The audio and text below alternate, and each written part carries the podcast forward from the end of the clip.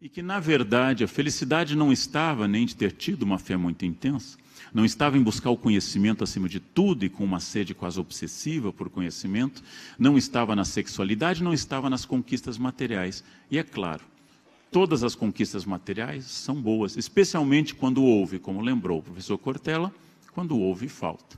Dividindo uma escrivaninha com três irmãos no Rio Grande do Sul, o meu sonho de uma escrivaninha única era forte, era um desejo e crescia comigo intensamente. Chegando a São Paulo, morando em uma pensão, a mesa que me deram mal cabia a máquina de escrever. Jovens, anotem a palavra, depois o tio explica melhor. E eu sonhava com uma escrivaninha. Ao me mudar para o ponto que eu estou hoje, do qual me mudarei em breve, comprei uma escrivaninha gigantesca, sob medida na parede, com espaço para dois computadores, muitos livros, muitas gavetas e toda vez que eu sento nela, eu sou invadido por uma felicidade profunda, porque eu lembro dos muitos momentos que eu quis uma escrivaninha só minha e não tinha.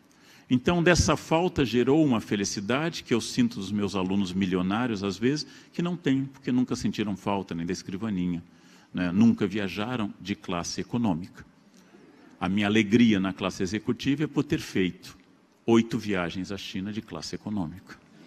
Então, a classe executiva ganha um privilégio enorme. E para encerrar, considerando o meu minuto final, eu fui percebendo que não está nas metas ou no recorte, ou usando uma palavra um pouco mais uh, elaborada, na epistemologia com que eu atingiria esse conhecimento da felicidade, mas estava na maneira intensa que eu me entregasse a esse momento. Não é preciso ser bonobo, mas não é preciso ser Madre Teresa de Calcutá. Não é necessário transar dez vezes ao dia, mas também não é a felicidade atingida pela castidade permanente. Não é necessário ler sem parar.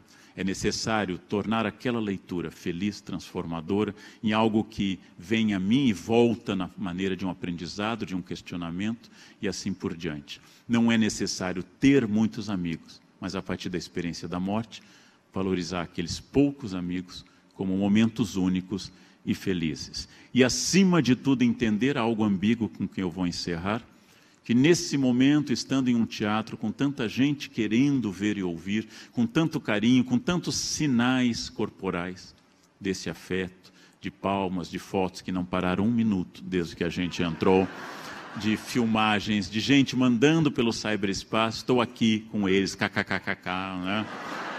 Nesse momento, em que o carinho de vocês é visível, palpável, quase tangível no ar. Eu sou muito feliz, não porque apenas vocês gostem dessas pessoas, dos nossos textos, mas eu sou feliz porque, apesar do carinho e da extrema honra que é ser amado pelo público, eu entender hoje que eu seria o mesmo Leandro se ninguém estivesse nesse teatro. Eu seria a mesma pessoa. Isso, gente. E isso levei 55 anos para deduzir. Então eu espero nos próximos anos continuar descobrindo isso, que as pessoas que me amam são ótimas. As pessoas que me odeiam também são ótimas, porque ambas estão falando do seu sentimento e não do meu. As pessoas que estão aqui apoiando são maravilhosas, as que postam na internet odeio lendo também estão no mesmo jogo afetivo delas, falando sobre elas, e que eu tenho que atingir não a indiferença estoica, não a indiferença de uma ataraxia, conceito filosófico, mas a tranquilidade de não deixar que a minha felicidade dependa da opinião alheia, mas apenas do meu exame diário de consciência, que eu herdei da Companhia de Jesus e nunca abandonei, e de olhar no espelho e dizer: está aí, está dando, está envelhecendo, mas vai, ainda aproveita aproveita esse momento final, tenta alguma dignidade, tenta controlar a alimentação, mas daqui para a cova é reto. Não importa, não importa, gente, o que eu vou fazer. Importa como eu me comparo para poder aproveitar esse momento mágico que vocês estão valorizando. Três professores, isso é muito bonito no Brasil,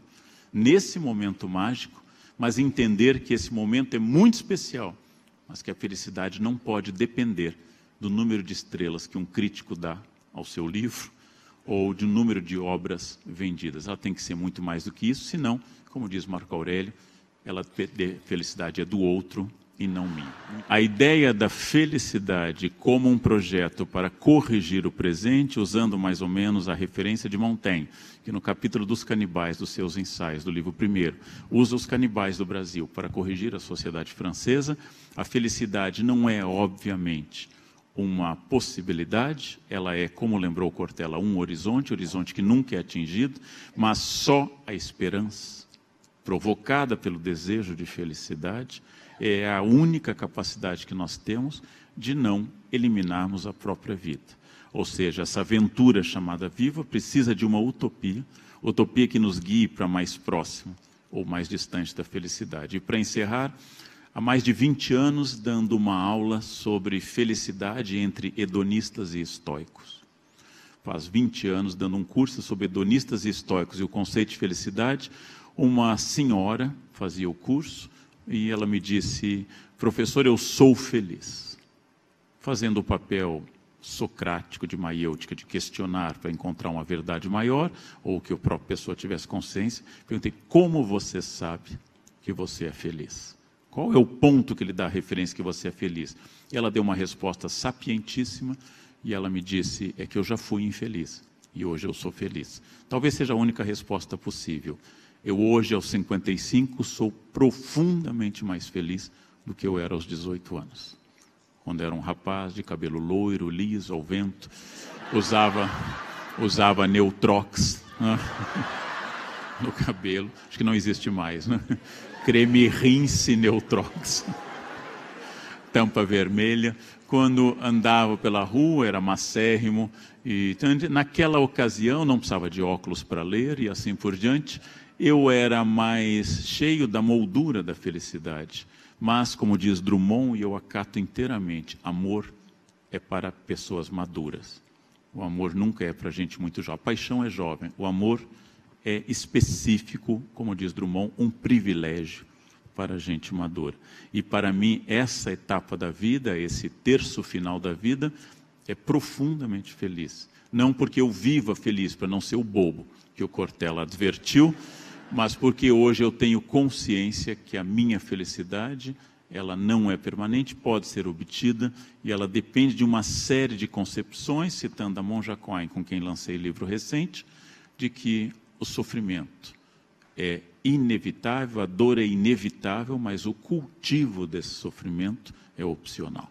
Felicidade realmente é um exercício, nunca é uma meta, é uma prática, é uma decisão. Isso faz com que haja pessoas felizes e infelizes, apesar de não haver diferença na maneira da sua vida ou nas condições da sua vida. Então, a lição minha dessa noite é que de fato saber, consciência, conhecimento aumentam a felicidade, aumenta a capacidade de ser receptivo à felicidade, consciência, como enfatizou Cortella, coragem, como enfatizou Pondé, alegria de estar aqui com vocês e que a gente compartilhou, mesmo que vocês estivessem em um ponto e nós em outros, que vocês levem essa tripla possibilidade, concordando com o que nós dissemos ou o que cada um disse, discordando ou simplesmente se afastando ou adaptando, que vocês são pessoas que pensam, são capazes de selecionar conhecimento, são capazes de produzir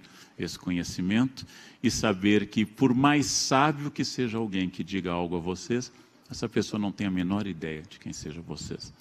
Então, funciona muito como a mãe que tem um filho e tem que ouvir a experiência da mãe dela, da sogra, das outras mães e deve ouvir a todos mas deve saber que nem sua mãe, nem sua sogra, nem suas irmãs tiveram a experiência de ter o seu filho.